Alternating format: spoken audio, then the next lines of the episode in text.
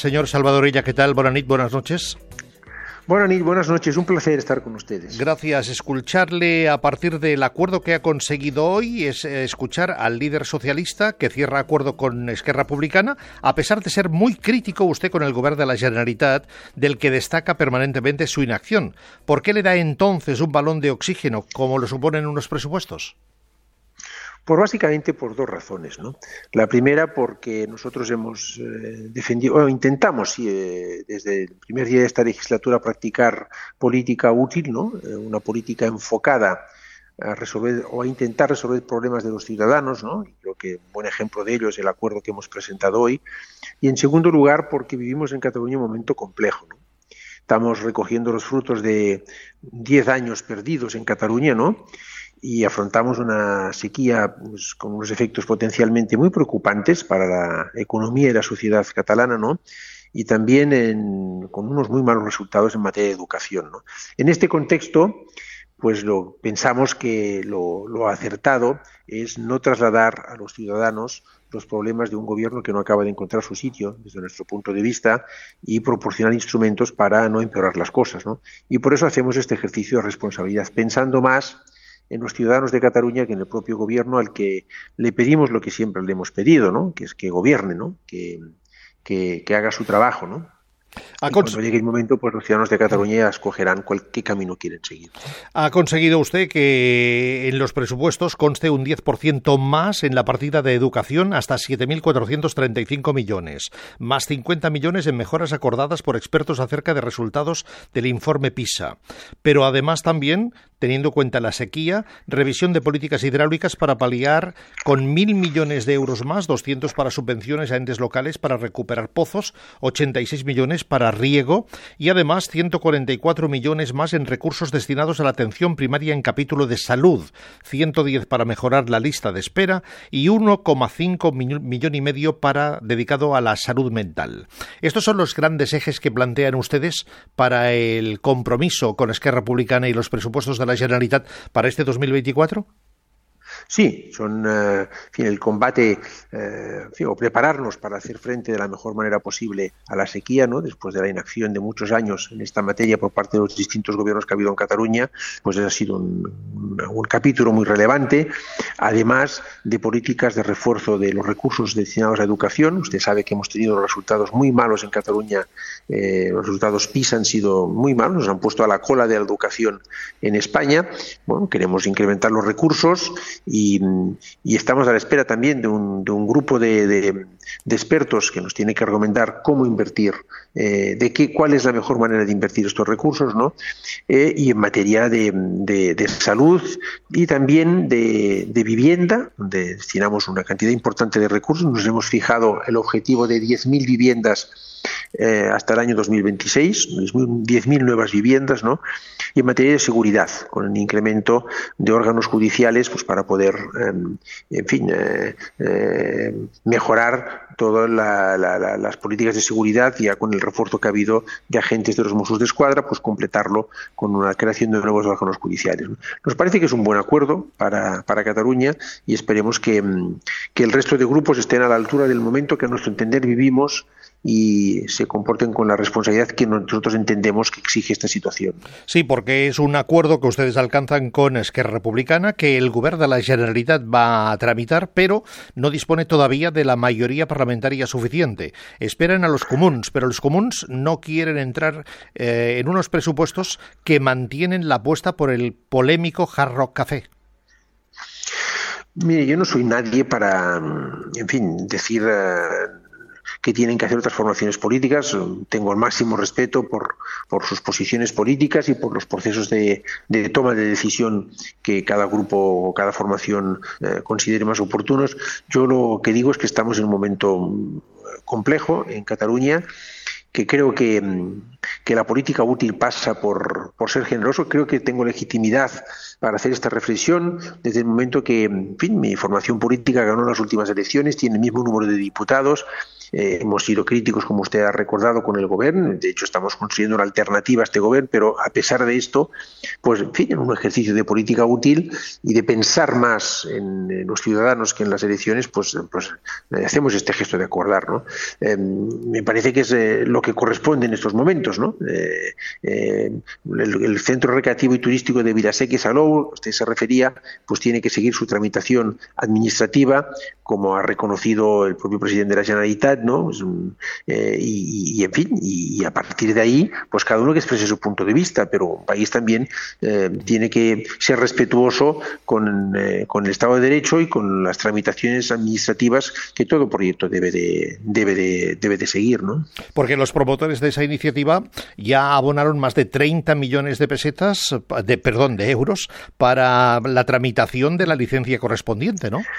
Efectivamente, ¿eh? y, había unos compromisos que se tienen que a los que se tiene que dar salida, ¿no? Y evidentemente nadie, nadie, ni ningún proyecto, ni ninguna actividad en Cataluña en esos momentos queda al margen de las eh, eh, especificidades que se exijan por, por, por, razón de la sequía, ¿no? En las zonas donde sea esto pertinente exigirlo, no es el caso del, de la zona que afecta este proyecto, pero si lo fuera, nadie está al margen de esto, ¿no? Hay que seguir, insisto, desde el máximo respeto a los trámites administrativos y al Estado de Derecho con, las tramitaciones pertinentes y, en fin, yo, yo creo que insisto que el momento, sin querer dar eh, lecciones a nadie, desde el máximo respeto eh, a la posición política de quien, me parece que lo que corresponde ahora es tener muy presente lo que mm, la complejidad del momento que vivimos en Cataluña y cómo eh, qué es lo mejor para los ciudadanos, ¿no? Pensar primero en los ciudadanos, en, Cataluña en este caso, que no en,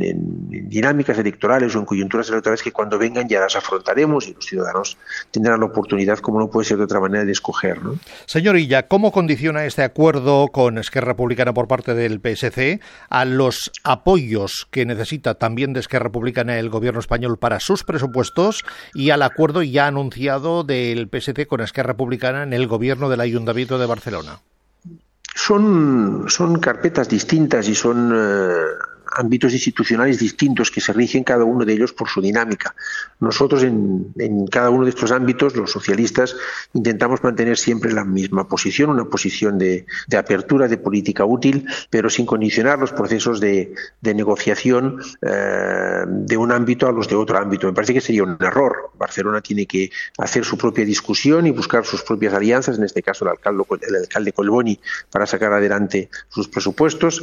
En Cataluña, el señor Aragonés pues ha tenido que hacer lo mismo y nosotros desde el primer momento nos hemos mostrado dispuestos a hacerlo y el gobierno de España pues tendrá que buscar también sus alianzas y sus negociaciones. ¿no? Mm, si uno tiene las ideas claras en, en cuanto a lo que es la política, que es intentar resolver algunos problemas, pues me parece que este ejercicio de contraste, de, negociación, de acuerdo con los pesos eh, parlamentarios que cada uno tiene, que son los que nos otorgaron los ciudadanos en las urnas, pues me parece que las cosas van a ir saliendo. Pero nosotros no hemos em, afrontado estas distintas negociaciones con un eh, ánimo de cambio de cromos, de tú me das esto aquí, otro día aquello allí. Esto a nosotros nunca nos ha funcionado. ¿eh? Nos funciona trabajar con, con, esta voluntad de llegar a acuerdos en cada ámbito institucional. Línea directa con Salvadorilla, primer secretario del PSC, jefe de la oposición en el Parlamento de Cataluña, el día que ha llegado un acuerdo con Esquerra Republicana para que se tramiten los presupuestos de la Generalitat para este 2024. Son las 8 y 28 minutos, una hora menos en Canarias. Eh, el tema del día, usted conoce perfectamente que es la decisión del señor Ábalos de mantener su acta de diputado. Es la pregunta que formulamos a la audiencia y también se la pregunto a usted, señorilla. ¿Qué le parece esa decisión? Bueno, yo creo que cuando fueras parte de un proyecto colectivo y pues, eh, los órganos de dirección de este proyecto colectivo, pues te solicitan eh, que des un paso al lado por, razón de un comportamiento ejemplar que queremos tener los socialistas, pues en fin, yo creo que uno tiene que, atender a estas peticiones, ¿no? y más con las responsabilidades que, que se han asumido. Lo digo con toda claridad y con todo afecto y respeto hacia, hacia todas las personas, ¿no? Pero es lo que yo entiendo, ¿no? Fíjese que mm, parece que es muy importante en esos momentos trasladar con nitidez que nosotros no podemos tolerar comportamientos como los que hemos visto. Eh, estos días, ¿no? de personas que en momentos muy complicados, que yo además viví en primera persona, ¿no? Eh, hacer frente a una pandemia, ¿no? Pues, eh, pues aprovechen de la situación para lucrarse personalmente. Esto es inaceptable y ante ahí hay que tener una actitud muy firme, muy, muy clara eh, y trasladarla a la sociedad en ánimo de colaboración absoluta como hemos hecho. Esta imagen que hemos visto estos días de, fin, de gente que que tiene actitudes reprobables en este contexto, a mí no me empaña lo que yo vi, que creo que fue la norma general, que es un, conjunto de servidores públicos que, se dejaron la piel, incluso algunos la vida, para combatir la, la COVID, ¿no? y a los que tengo muy presentes. ¿no? Esto fue la tónica general. ¿no? Eh, salió lo mejor de la sociedad española para combatir la COVID y también hubo algunos casos eh, pues bueno, de gente que no supo estar en las circunstancias y salió también en ese sentido lo peor. Y ante esto no hay medias tintas, ¿no? Eh, lo digo sin ninguna acritud, créame, ¿no? pero no hay medias tintas, uno tiene que ser claro y nítido, como creo que hemos querido trasladar los socialistas, ¿no? decir, oiga, vamos a, abrir una comisión de investigación, vamos a dar todas las explicaciones y vamos a, a desmarcarnos claramente de unos comportamientos que no nos representan. Porque mientras usted fue ministro de Sanidad durante aquel periodo terrible, eh, ¿usted está seguro que el Ministerio no contratará los servicios de la empresa del señor García? O le pregunto también complementariamente, ¿durante aquel momento intercedió en algún instante el entonces ministro Ábalos para que usted tuviera en cuenta los servicios de su colaborador? No, en ningún caso. ¿eh? Y el Ministerio de Sanidad no, no, no, contrató en ningún caso esta empresa. Eh, no salió ni un solo euro del Ministerio de Sanidad hacia esta empresa. ¿no? Eh, ni, ni, ni, el ministro Ábalos intercedió, ni él ni nadie, en mi persona, ni en nadie que yo conozca al respecto. ¿no? Esto lo quiero dejar también meridianamente claro. ¿Cómo cree usted que esta polémica pueda seguir interfiriendo en los posibles pactos que el PSOE y el PP parecía que querían encauzar, muy especialmente en la renovación del Consejo General del Poder Judicial, porque el PP en este momento se está frotando las manos? Es que ya llevamos cinco años ¿no? con esto, eh, con, el, Consejo General del Poder Judicial. ¿no? me parece que hay que distinguir planos y cosas, ¿no? Eh, y me parece que la reacción que está teniendo, que estamos teniendo los socialistas es una, una reacción que no da no, no ofrece lugar a la duda, una reacción contundente de, de desmarcarnos, de colaboración absoluta para clarificar eh, todo lo que haya que clarificar y para, si hay que depurar responsabilidades en el ámbito que sea, pues depurarlas. Me parece que contrasta con otras reacciones que en otros momentos bastante recientes hemos visto. ¿Se siente usted también como potencial mm, protagonista de la Diana a disparar? Bueno, yo estoy, en fin, eh, creo que he estado en la diana de algunos de forma permanente, ¿no? Son estos que entienden la política, pues así, como un juego de dianas, ¿no? De disparar y de confrontar, ¿no? Pues yo, en mi época de ministro de Sanidad, pues que fácil no fue, eh, pues estaba otra cosa. Y ahora estoy también a otra cosa. Es decir, que mm, ya sé que algunos eh, nos tienen a, permanentemente en la diana, pues allá ellos. ¿no? Yo no, concibo así la política, la concibo como un servicio público, eh, la concibo como un contraste de puntos de vista, como un ejercicio de construcción de consensos y de intentar resolver problemas. Así lo me intenté desempeñar en mi época de ministro de Sanidad y así me intento desempeñar en mis actuales responsabilidades en Cataluña, ¿no? Y es lo que voy a seguir intentando hacer, ¿no? Y lo otro lo dejo para, para los demás. ¿Tiene usted la conciencia tranquila? Absolutamente, absolutamente tranquila. Señor Salvador Illa.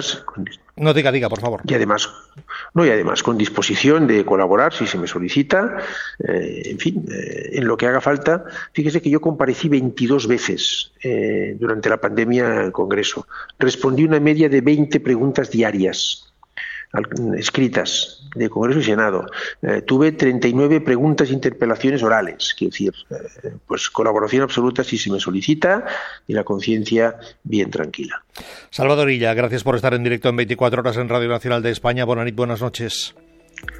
Muchas gracias, un placer, buenas buenas noches. Primer secretario del PSC, jefe de la oposición en el Parlamento de Cataluña, el mismo día que por la mañana llegaba un acuerdo y cerraba ese acuerdo con Esquerra Republicana para avalar los presupuestos de la Generalitat para este 2024.